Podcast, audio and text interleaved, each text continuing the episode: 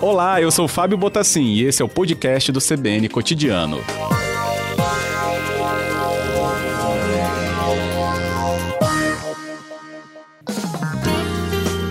CBN Investimentos, com José Márcio de Barros.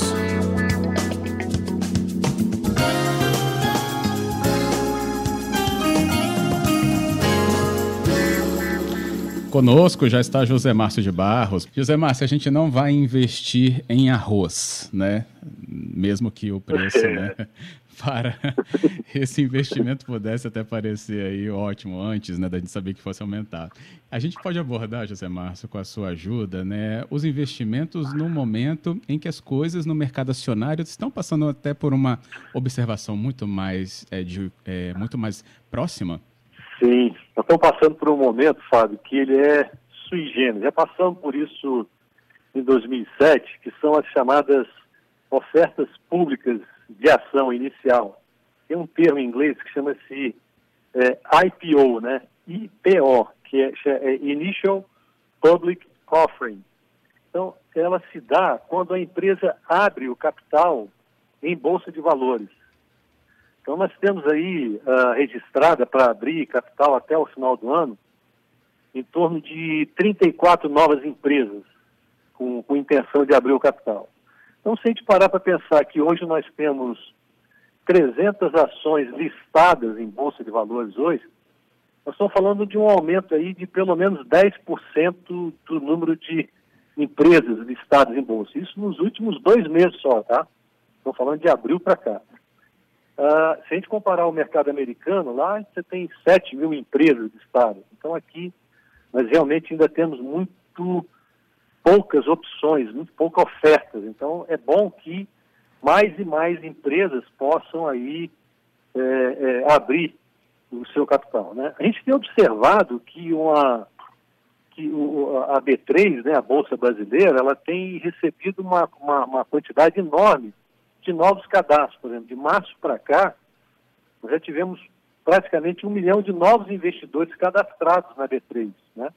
Hoje já tem um total aí de 3 milhões de investidores que estão operando regularmente na B3, que, que é a única bolsa que tem para operar no Brasil. Os Estados Unidos tem 12 bolsas de valores. Aqui a gente tem um praticamente um monopólio aí. Isso é um, é um, é assunto para um programa inteiro, mas vale a pena trazer essa informação para o nosso, nosso ouvinte.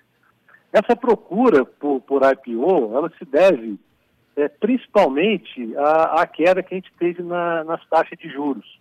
Né? Uhum. O Bovespa está operando aí em torno de 100 mil pontos, hoje está até 98 mil pontos, está caindo um pouquinho. Apresentou aí uma, uma, uma, uma máxima né, de 120 mil pontos em, em janeiro desse ano, mas de março para cá a Bolsa já deu uma valorizada de 55%. Isso tem de alguma forma, atraído os investidores para aplicar em, em, em ações. Uh, quando as ações são lançadas a primeira vez, chama-se IPO. Agora, quando uma empresa já tem ação no mercado e ela faz novos lançamentos de ações, isso chama-se de follow-on, ou seja, isso é, uh, isso é, é, é, é, seguinte, né? não é mais um, um IPO, isso são os lançamentos seguintes. Por isso que o termo no mercado chama-se follow-on quando ela coloca as ações não de forma primária, mas de forma secundária no mercado. Né? Os investidores, quando eles pensam, Fábio, na verdade, em, participar desses IPOs que são colocados aí, eles têm mais ou menos aquilo que, em mente, aquilo que ocorreu em 2007. O que, que é? é? é? lucro rápido. Existe um, um apelido no mercado para as pessoas que entram e saem de IPO muito rapidamente, que são os flippers, né? Flipper é como se fosse assim, um golfinho que ele salta fora d'água e volta depois para o mar. Então, os flippers são pessoas que entram, compram ações dessas empresas e uma semana ou no pregão seguinte, eles já estão deixando o mercado. Então, eles chamam de uhum. flippers, né? Quem ajuda essas empresas a colocar essas ações no mercado são os bancos de investimentos, que aí existe lá o que a gente chama da figura do coordenador líder. Eles podem, os bancos de investimentos, podem se associar e formar o que a gente chama de consórcio. Então, um banco grande pode se associar com outro banco grande e formar aí o que a gente chama de um sindicato de instituições, ele pode ser banco e corretora junto. O que, que essas corretoras, esses bancos, o consórcio aí faz, esses bancos de investimento? É muito importante quem está lançando as ações contrate um banco de investimento de ponta. Por quê? Ele que faz a avaliação da empresa. Ele é que vai fazer o que se conhece no mercado aí como valuation, né? ele faz a avaliação da empresa e ele chega a uma precificação dessas ações. Quanto que essas ações devem ser colocadas no mercado, né? E eles elaboram também um outro material que é muito, muito importante, que chama-se prospecto. O que, que traz esse prospecto? O que, que os investidores sempre, quando falam em, IPO, esperam? Não, você já saiu o prospecto? O prospecto reúne dentro dele informações seguintes. Como é que foi o resultado do, dessa empresa nos últimos três anos? O que, que ela pretende fazer no futuro? Quais são os planos dela? O que, que ela vai fazer com esse dinheiro que vai ser é, levantado, né, com o dinheiro que o acionista vai colocar lá? Tem algum risco? A empresa tem algum concorrente forte? Está passando por algum problema no mercado? Então, isso tudo são informações que vêm dentro do que a gente chama de prospecto. E a primeira coisa que as pessoas perguntam quando a empresa está levantando, é, fazendo um IPO. E aí, o banco de investimento ele pode se comprometer com a empresa de duas formas. Ele pode dizer o seguinte: olha, eu faço os que a gente chama de best efforts, que são os melhores esforços. Ou seja, o banco não se vai não vai se comprometer com a colocação daquele IPO. Ele vai dizer o seguinte: olha, é, você colocou 100 milhões de ações no mercado, você só vendeu 85 milhões. Os outros 15 a empresa vai ter que encarteirar, vai ter que levar para a tesouraria dela essas ações. E a outra não. No outro, na outra forma de negociar, o banco pode dar o que a gente chama de garantia firme, ou seja, o banco se compromete a vender todo o lote que for ofertado. Mesmo que o mercado não se interesse, esse consórcio de bancos, ou esse banco de investimento, vai ficar e vai ficar com toda a sobra, aquilo que não for vendido no mercado. E aí, a gente chama essa atividade de encarteiramento. Eles encarteiram uh, esses papéis e vão vendendo quando eles quiserem. Fica na tesouraria uhum. do banco e não mais na tesouraria do, da empresa. Entendido aí, Fábio? Até aí? Sim, sim. Então vamos lá. Existe uma outra, uma outra coisa, uma observação importante a se fazer no IPO, que é a, a, a, faixa indicativa de preço. Como é que vai sair esse preço dessas ações? Como é que ele, aquilo que o, a, a pessoa está pedindo vai ser aquilo que o mercado vai ofertar, que os investidores estarão dispostos a investir? Não passa-se por um processo que a gente chama de book building, que é a construção do preço para ver o seguinte: qual o interesse do investidor e uh, quanto, qual vai ser a intenção de compra dele? Está disposto a pagar quanto? Então, esse processo é definido como um processo de book building, que é a construção do preço das ações. Mas aí você podia me perguntar, como é que isso é feito? Como é que os bancos de investimento fazem esse book building? Né? Ele, a empresa e mais o banco de investimento rodam o mercado fazendo o que a gente chama de roadshow, ou seja, a pessoa vai, hum. uh, um banco de investimento dá a mão para o empresário, para o dono da empresa, os executivos, uh, e vão rodar o mercado dizendo o seguinte, ó, nossa empresa pretende fazer isso, isso, isso, uh, com o dinheiro arrecadado, né? Mas o ouvinte poderia me perguntar, vem cá, e as empresas, o que, que elas ganham fazendo o IPO? Para o acionista lá, ele vai ter que dividir o controle com mais gente que vai entrar. A gente chama de minoritários esses que vão comprar, né? E eles vão ter que praticar aí uma total, eles vão ter que abrir a empresa.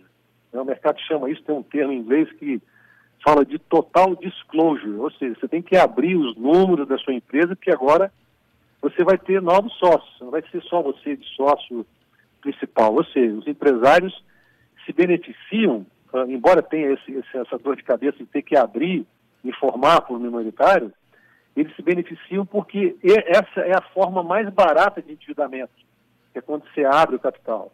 Ela é mais barata do que você ter que ir ao mercado e pagar juros em bancos quando você levanta esse dinheiro. Então, o dinheiro do acionista entra, dilui aquela participação, todo mundo passa a ser dono, mas aquele dinheiro é um, é, ele é um dinheiro mais barato do que o, banheiro, o dinheiro que hum. você levanta em banco correto? Entendi. Uhum, Até correto. aí tudo bem, Fábio? Tudo bem. Então tá. Esse dinheiro que entra, ele vai para onde? Ele vai para os acionistas da empresa que está abrindo capital e ele também pode usar para quê? Para expandir, para abrir novas fábricas, novas unidades de negócio, ou ele pode também ampliar mercado. Ele pode usar o dinheiro como ele quiser.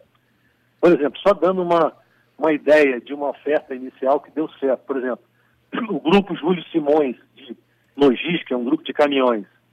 Ele fez isso e deu certo. Uma empresa do grupo dele, do conglomerado da empresa, já tinha feito uma outra oferta de ações, que é uma empresa de aluguel de carros, que é a Movida, e também foi, foi colocou é, muitos recursos para dentro. Então, a gente tem ainda para ocorrer muitas empresas, como a própria empresa aqui do, do estado, a W2W Wine, tem a loja de, de, de varejo, nós temos o site Enjoei, tem muitas construtoras e muitas empresas de exploração de petróleo na, no pipeline, que a gente chama, para poder é, fazer isso aí. Agora, é, eu, a recomendação que eu daria para esses investidores que se interessarem em participar desses IPOs, que façam, mas utilizem profissionais que estão habilitados, ou seja, a pessoa tem que ter Sim. expertise nesse tipo de operação. Eu falo isso por quê, Fábio? Por exemplo, hoje está estreando aí uma, uma rede de, de pet shop, que é a Pets, né? É uma,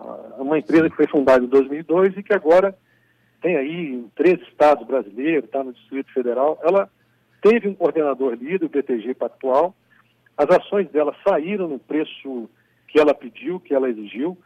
É, só de dinheiro novo que ela botou para dentro foi 3 bilhões de reais, ou seja, as, as ações já valorizaram só nessa semana 10%.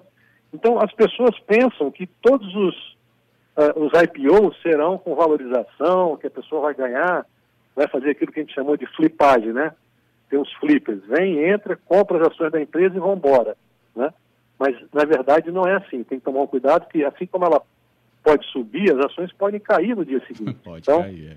daí a minha recomendação para que, se fizerem, o façam através de uh, profissionais habilitados, tem que estar aí inscrito em alguma corretora, em algum banco, para poder participar, mas faça com quem tem expertise nesse tipo de operação. Ou seja, não, não entre achando que você vai ganhar, não, porque você pode ter é, algumas decepções. E esse ano nós já tivemos aí 11 empresas que abriram capital, fizeram IPO, já levantaram 9 bilhões de reais, mas ainda tem outras 46 que vão abrir ainda em 2002, em 2020.